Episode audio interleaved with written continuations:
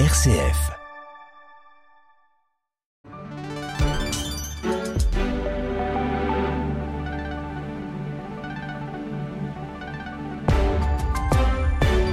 RCF, il est 19h. Le journal Baptiste Madinier. Bonsoir à toutes et à tous. À la une de l'actualité ce soir, les maires face aux violences urbaines. Quatre mois après les émeutes, Elisabeth Borne vient de présenter le premier volet du plan de soutien aux élus. Au menu, plus de fermeté pour les jeunes ainsi que leurs familles. Détail dans un instant. Et puis une large partie de ce journal encore consacrée à la situation à Gaza où Israël a mené une première incursion terrestre la nuit dernière. Opération de communication ou prémisse à une grosse offensive. En tout cas, l'État hébreu peine à concrétiser cette attaque tant annoncée. Le synode et la place des femmes dans l'église en débat à Rome, faut-il leur ouvrir le diaconat? Et puis enfin, retour d'un Gaulois familier, 40e album d'Astérix qui sort aujourd'hui et qui a conquis le monde par ses valeurs, vous l'entendrez.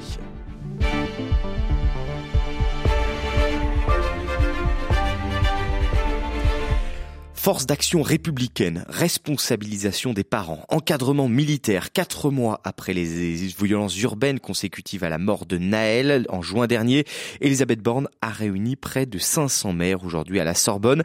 Elle leur a présenté une série de mesures répressives visant aussi bien les jeunes délinquants que leurs parents, Jean-Baptiste Labeur. Responsabiliser les parents, c'est l'objectif du gouvernement. Elisabeth Borne souhaite sanctionner ceux qui se soustraient à leurs devoirs éducatifs avec des stages de responsabilité parentale, voire des peines de travaux d'intérêt général. Le gouvernement veut aussi créer une contribution financière citoyenne et familiale.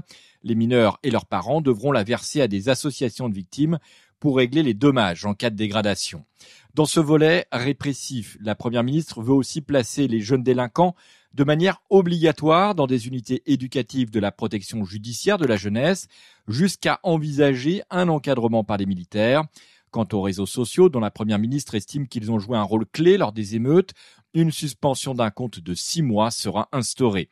Enfin, le gouvernement veut donner la possibilité aux polices municipales d'accomplir certains actes de police judiciaire sous le contrôle du parquet des mesures qui feront l'objet d'un ou plusieurs projets de loi. Merci Jean-Baptiste. Et en outre, la Première ministre a promis 100 millions d'euros pour la reconstruction et la réparation des bâtiments détruits, comme les postes de police, les gymnases ou encore les mairies. Une attente forte des maires, car pour beaucoup, la réparation n'a même pas encore commencé. C'est ce que nous explique Catherine Arnoux, maire de Chanteloup-les-Vignes dans les Yvelines et vice-présidente de l'Association des maires, villes et banlieues de France. Bien sûr, on n'a pas commencé à réparer. On n'a pas eu le premier sou ni des assurances, ni de l'État qui devait de toute façon être plus long parce que c'était sur dossier. Donc ça, on le savait. Et puis, il a fallu faire passer les experts. Ça a été une galère. Enfin voilà, c'est ce qui est assez normal parce qu'ils étaient tous débordés au même moment. Il y a eu les devis d'expertise. Voilà. Nous, l'État est passé chez nous la semaine dernière pour valider la demande de dossier. Et on va pouvoir euh, sans doute démarrer. La première chose qui est indispensable à faire, c'est le poste de police municipale parce que ça a explosé toute notre vidéo. Enfin voilà. Donc ça a un impact pour tout le reste de la ville. Si vous voulez savoir si les traces des émeutes sont visibles, oui, ici comme ailleurs, elles le sont encore. Et demain, Catherine Arnoux accueillera à Chanteloup-les-Vignes les maires et la première ministre Elisabeth Borne qui présentera le deuxième volet de ce plan, le côté social concernant notamment la politique de la ville, l'emploi et l'éducation. Dans le reste de l'actualité, le préfet de police de Paris, Laurent Nunez, va interdire la manifestation en soutien à la Palestine prévue ce samedi à l'appel de plusieurs organisations. Il juge que ces dernières ont eu des propos laissant penser qu'elles soutenaient le Hamas. Sur place, 35 Français sont morts et 9 sont disparus dans l'attaque du Hamas du 7 octobre dernier en Israël. Le Quai d'Orsay vient de réviser euh, son bilan cet après-midi. Et la nuit dernière, l'armée israélienne a effectué, je vous le disais, une première incursion terrestre dans le nord de l'enclave palestinienne palestinienne à Gaza avec des chars et des bulldozers. Selon euh, Tsahal, il s'agit d'un prélude à une offensive terrestre de grande ampleur. Il y a un enjeu de communication important pour le pouvoir israélien qui dit vouloir détruire le Hamas depuis plusieurs jours. Cette opération est d'ailleurs annoncée depuis dix jours maintenant, mais elle n'a toujours pas reçu de feu vert. Il faut dire euh, qu'elle s'annonce risquée sur tous les plans, estime le général Vincent Desportes, ancien directeur de l'école de guerre. Techniquement, euh, vous le dites, ce sera un combat urbain très difficile. On se rappelle euh, des, combats, des destructions terribles qu'ont entraîné la prise de Fallujah en Irak, euh, par exemple, pendant la, guerre du Golfe, ou pendant la guerre contre Daesh, les prises de, Mossoul ou de Raqqa. Donc c'est techniquement compliqué. Mais au-delà de ça, le, grand risque que court Israël, au-delà des morts et du bourbier, au-delà, je dirais, de la triple catastrophe humanitaire, morale et stratégique, c'est de devoir arrêter cette opération assez rapidement devant le tollé euh, que, euh, qui pourrait se, être soulevé euh, dans l'opinion publique internationale et devant les, les, morts qui vont évidemment se multiplier au cours de cette opération. La communauté internationale, justement, cela fait partie, vous l'entendiez, des éléments qui freinent les velléités israéliennes d'intervenir directement à Gaza, de façon terrestre, j'entends. L'Occident reconnaît globalement le droit à Israël à se défendre, mais aucun n'encourage vraiment l'intervention terrestre, Grégoire Gindre. Et les États-Unis en tête, hein, Baptiste. Lors de sa visite en Israël, Joe Biden a appelé son allié à ne pas répéter les erreurs commises par les États-Unis au lendemain du 11 septembre. Les Américains défendent en fait une approche plus mesurée avec des raids sporadiques dans Gaza comme on l'a vu cette nuit. Il y a également la question des otages retenus dans Gaza, 224 personnes selon Zahal. Le Hamas a laissé quelques signes d'ouverture en libérant notamment deux Américaines, un moyen de laisser de l'espoir aux Occidentaux qui se chargent eux-mêmes de limiter les ambitions va-t-en-guerre d'Israël. Et puis lors de sa tournée, Emmanuel Macron a ainsi assuré qu'une opération massive serait une erreur.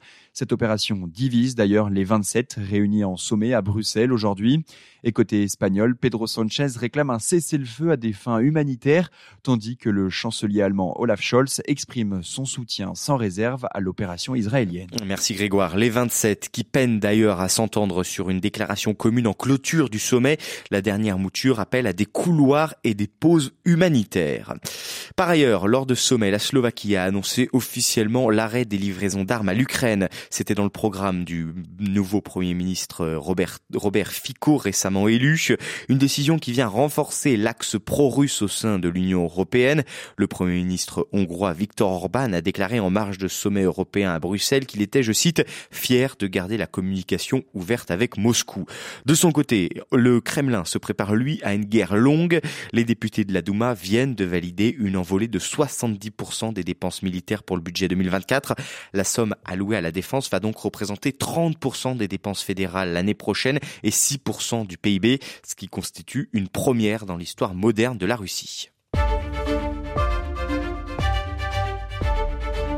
L'Église va-t-elle ouvrir le diaconat aux femmes? La question est dans toutes les têtes au synode à Rome, surtout après le message du pape François, jugeant que l'Église est une mère et que ce sont précisément les femmes qui la reflètent le mieux. Les conclusions de ce synode sur l'avenir de l'Église seront rendues ce week-end. Et en attendant, le prêtre Philippe Bourdain, président de l'Institut pontifical de théologie Jean-Paul II, nous éclaire sur l'avancée de cette question.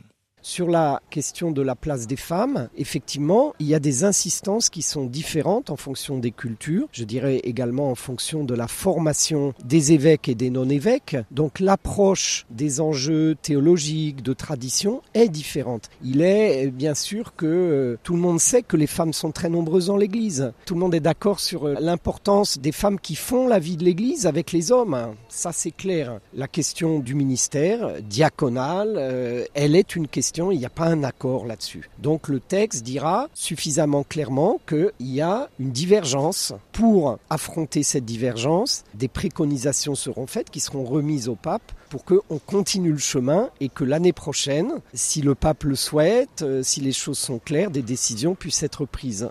Et la place des femmes dans l'église, ce sera le thème du journal du synode demain dans la matinale à 7h10.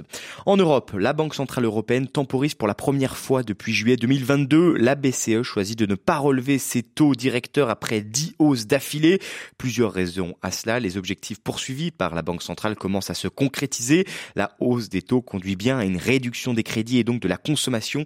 Les chiffres de l'inflation ont d'ailleurs baissé en septembre dernier. En France, une autre question. Qu'est-ce qui a changé vraiment depuis le scandale Orpea dans les EHPAD. Aujourd'hui, l'association 60 millions de consommateurs épingle les maisons de retraite sur l'alimentation de leurs résidents. Des plats sans goût, des assiettes mixées abusivement selon l'enquête du magazine. Un quart seulement des résidents d'EHPAD terminent leur assiette. Un chiffre inquiétant quand on sait que les personnes âgées peuvent facilement souffrir de dénutrition. Pascal Champvert, le président de l'association des directeurs de services aux personnes âgées, rejette la responsabilité sur les départements en charge des budgets des EHPAD Les budgets sont décidés par les départements. Et donc évidemment, quand on demande au directeur de faire des économies sur tout, eh ben, ça aboutit à ce que disent 60 millions de consommateurs. Certains départements ont des politiques en faveur des personnes âgées tout à fait respectables, mais l'immense majorité n'ont comme seule ambition de maîtriser les coûts. Nous avons dénoncé les départements qui sont les plus cyniques, par exemple les Alpes de Haute-Provence, euh, les Hautes-Alpes, la Vienne, l'Oise, qui sont des départements qui, sur cette année, ont décidé des taux d'augmentation de l'ordre de 1%, quand l'augmentation des tarifs alimentaires était de 10%. Ça veut dire que ces départements disent, vous devez économiser 9% sur les aliments des, des personnes âgées. Donc, il faut diminuer le nombre de biscottes, le nombre de frites. C'est intolérable. C'est en premier lieu sur ces questions la responsabilité des départements, mais plus globalement, c'est aussi la responsabilité de l'État. Voilà, et eux préfèrent le sanglier et pas mixé. Les Gaulois sont de retour avec le 40e album des aventures d'Astérix. Il s'appelle L'Iris Blanc, dessiné par Didier Conrad et scénarisé par Fab Caro. Un succès en France, mais aussi dans le monde, qui s'explique notamment par les valeurs véhiculées par la série. C'est ce que souligne Nicolas Rouvière, maître de conférence en littérature à l'université Grenoble-Alpes. Je crois que l'éthique d'Astérix euh, est vraiment en lien avec la philosophie des Lumières. Il y a, une forme d'universalisme positif, une sorte de foi dans la raison, de foi dans le progrès. Finalement, ça vient transcender tout ce qui pourrait euh, opposer des cultures diverses, dont on reconnaît euh, les singularités et les particularismes, mais tout ça est transcendé par euh, un idéal de liberté, un idéal de la communication humaine. On arrive toujours à se comprendre malgré les obstacles linguistiques. Et euh, voilà, c'est ce qui me fait dire que lire Astérix comme une sorte de représentation du choc de civilisation entre Romains et Gaulois ou entre Gaulois et d'autres cultures, ça serait se tromper en fait euh, sur le message des auteurs et sur l'éthique fondamentale de la série. Voilà, Astérix et Obélix écoulé à environ 400 millions d'exemplaires à travers le monde depuis sa création en 1961. C'est là-dessus que se termine ce journal. Merci à tous d'avoir été à l'écoute. Merci à Nathan Fort qui était à la technique ce soir. Bonne soirée à l'écoute de RCF.